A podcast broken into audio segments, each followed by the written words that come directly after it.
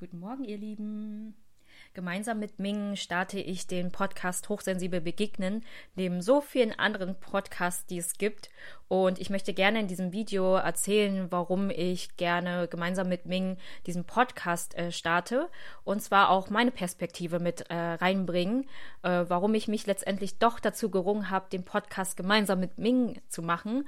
und ähm, dich da mit äh, auf die Reise nehmen. Und zwar war das ursprünglich so gedacht, dass Ming den Podcast selbst ähm, beziehungsweise alleine startet und ich dann äh, dachte, okay, sie wird ähm, den Podcast alleine sehr gut machen und ähm, da braucht es nicht noch meine Meinung und äh, ich habe gemerkt, dass das ähm, aus dem Vietnamesischen kommt, dass ich den anderen Vortritt äh, Tritt lasse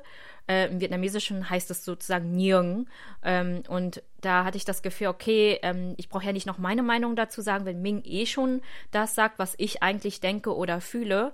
Und was in den letzten Monaten dann doch aufgekommen ist oder in den letzten paar Wochen, ist das Gefühl, ach, da sind eigentlich noch so viele Punkte, die ich gerne erzählen möchte, wo ich das Gefühl habe, ich ähm, muss mich irgendwie immer wieder erklären oder versuchen, so zu erklären, wie es ist, wenn hochsensible Menschen sich begegnen und was es bedeutet, die Hochsensibilität in unserer lauten Welt zu leben und dass ich das Gefühl habe, okay, ich habe eigentlich auch noch so viele Dinge zu sagen, äh, die passen irgendwie doch nicht auf Instagram oder das ist so kurz, das da sozusagen zu erklären, dass ich dann doch den Mut gefasst habe und dann gesagt habe, hey Ming, wollen wir den Podcast nicht zusammen machen, weil da sind so viele Themen, über die ich gerne noch sprechen möchte und es ist, glaube ich, schöner ist, in einem Gespräch zu zweit darüber zu sprechen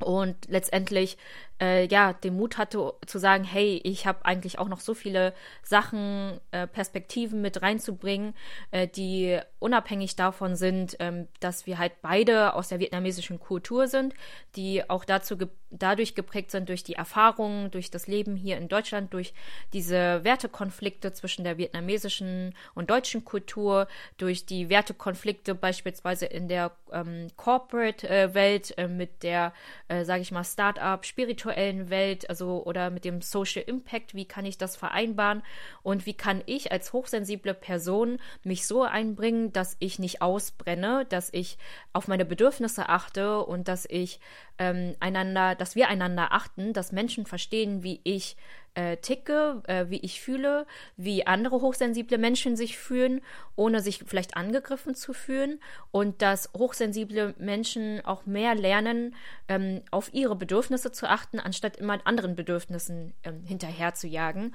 Und ähm, letztendlich wollen wir diesen Podcast äh, starten mit dem Hintergrund, dass ähm, Menschen verstehen, was es bedeutet, sich wirklich hochsensibel zu begegnen und was das für Herausforderungen mit sich bringt, ähm, wie wir mit den Herausforderungen umgehen, äh, wie andere Personen mit den ähm, Herausforderungen umgehen und wie wir uns gegenseitig vielleicht Mut machen, zu unserer Hochsensibilität zu stehen, äh, für uns zu sprechen und äh, aufhören, uns äh, dauernd überanzupassen an die Gesellschaft äh, und uns sozusagen äh, unsere Bedürfnisse zu untergraben, sondern eher unsere Hochsensibilität so annehmen mit ihren Bedürfnissen, mit den vielen Emotionen, die wir vielleicht äh, in uns fühlen und wirklich das nach außen äh, strahlen und wirklich unsere Meinung zu sagen, uns selbst auch die Bühne zu geben, anstatt zu warten, bis jemand uns fragt, sondern wirklich proaktiv nach draußen zu gehen. Und ich weiß, das kostet Überwindung ähm, und super viel Energie und es braucht auch das richtige Umfeld, das dich unterstützt.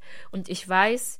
dass es eine Reise ist. Es ist eine Reise. Wir wissen nicht, äh, wie diese Reise verläuft. Und das ist gerade auch das Schöne, dass wir diese Reise gemeinsam gestalten, hochsensibel zu begegnen mit anderen Menschen, die auch vielleicht hochsensibel sind oder Menschen, die vielleicht hochsensible Menschen verstehen wollen. Beispielsweise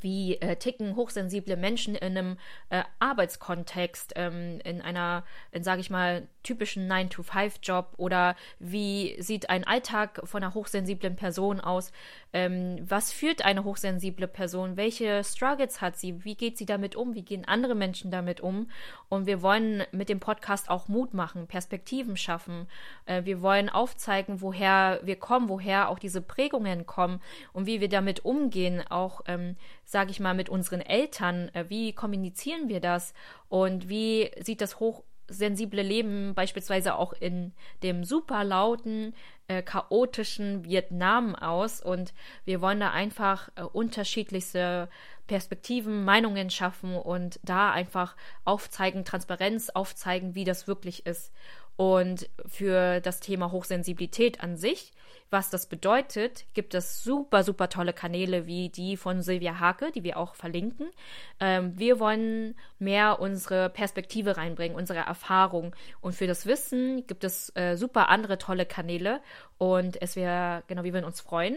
wenn du äh, Teil da, davon bist und wenn du auch Perspektiven mit reinbringen möchtest, kannst du uns gerne jederzeit schreiben äh, oder auch ähm, ähm, in ein Gespräch mit uns kommen. Wir sind da super offen, da das äh, gemeinsam zu gestalten und da wirklich äh, zu zeigen, was es wirklich bedeutet, sich hochsensibel zu begegnen.